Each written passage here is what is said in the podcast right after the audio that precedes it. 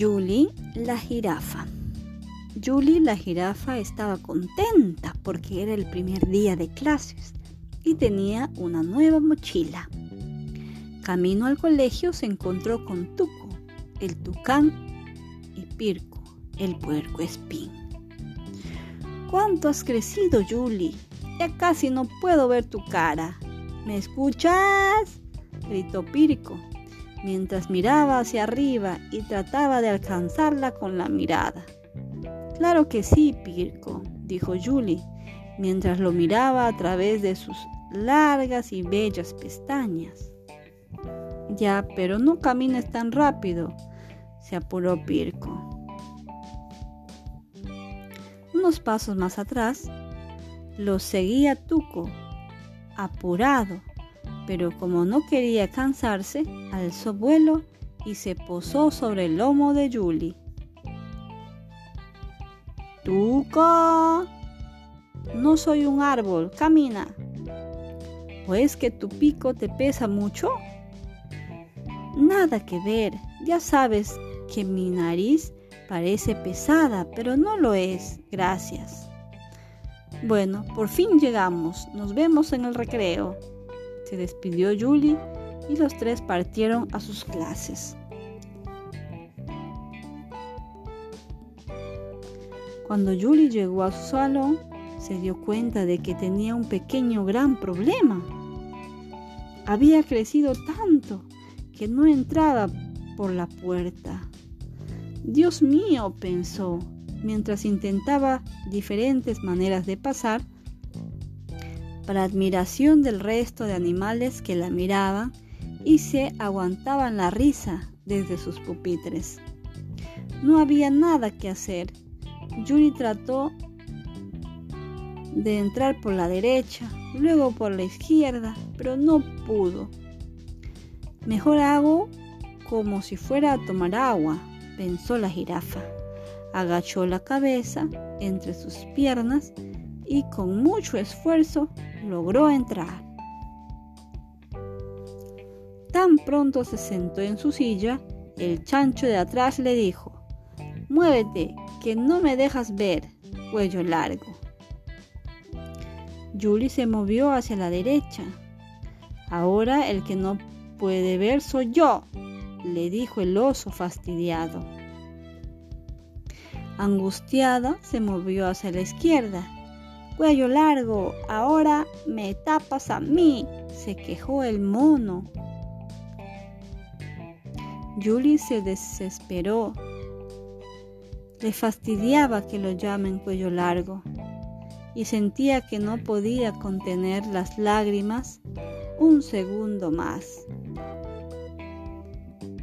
Su primer día en el colegio le estaba, se estaba convirtiendo en el peor día del año. Cogió su mochila y no tuvo más remedio que ir a sentarse atrás. Apenas sonó la campana, salió disparada a buscar a sus amigos. Mientras le contaba lo sucedido a Tuco y a Pirco, se empezó a formar un círculo alrededor de ellos.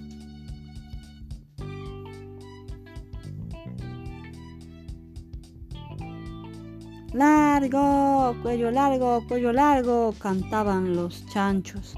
De pronto todos los animales coreaban lo mismo. Julie miraba aterrada al círculo de animales que se le acercaban, pero Tuco y Pirco los enfrentaron con determinación.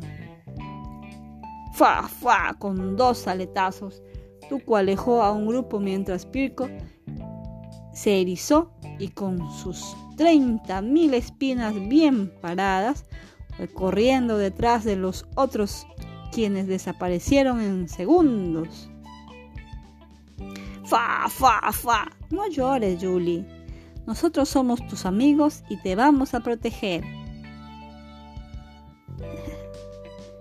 Mira, era la más alta y la más popular. Todos iban a admirarme, recordó gratamente sorprendida mientras acariciaba su cuello.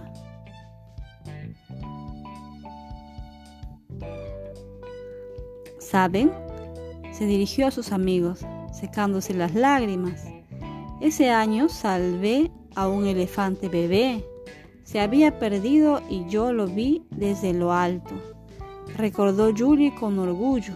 También gané la carrera del zoológico, dijo más animada. El inquieto Pirco no se aguantó más e interrumpió. Todo muy lindo, pero porfis, ¿ya nos podemos ir? Me muero de hambre. Sin pensarlo, Julie estiró su cuello y cogió una manzana del árbol para Pirco. Gracias, te pasaste. Veo que a ti nunca te falta la comida. Sonrió interesado el puercoespín. Mientras tanto, Tuco se trepaba al cuello de Julie para asegurarse que lo escuchara bien. Julie, ¿ves que no tienes por qué avergonzarte? Todo lo contrario, tú eres alguien muy especial. Nadie más tiene el cuello largo como tú. Eres única. Nunca te olvides de eso. Ahora, saca tus collares de la mochila que vamos a ponerte bonita. Con los collares puestos, Julie se sintió feliz. Besó a sus amigos y dijo, al final todos somos especiales. Sería muy aburrido si todos fuéramos iguales.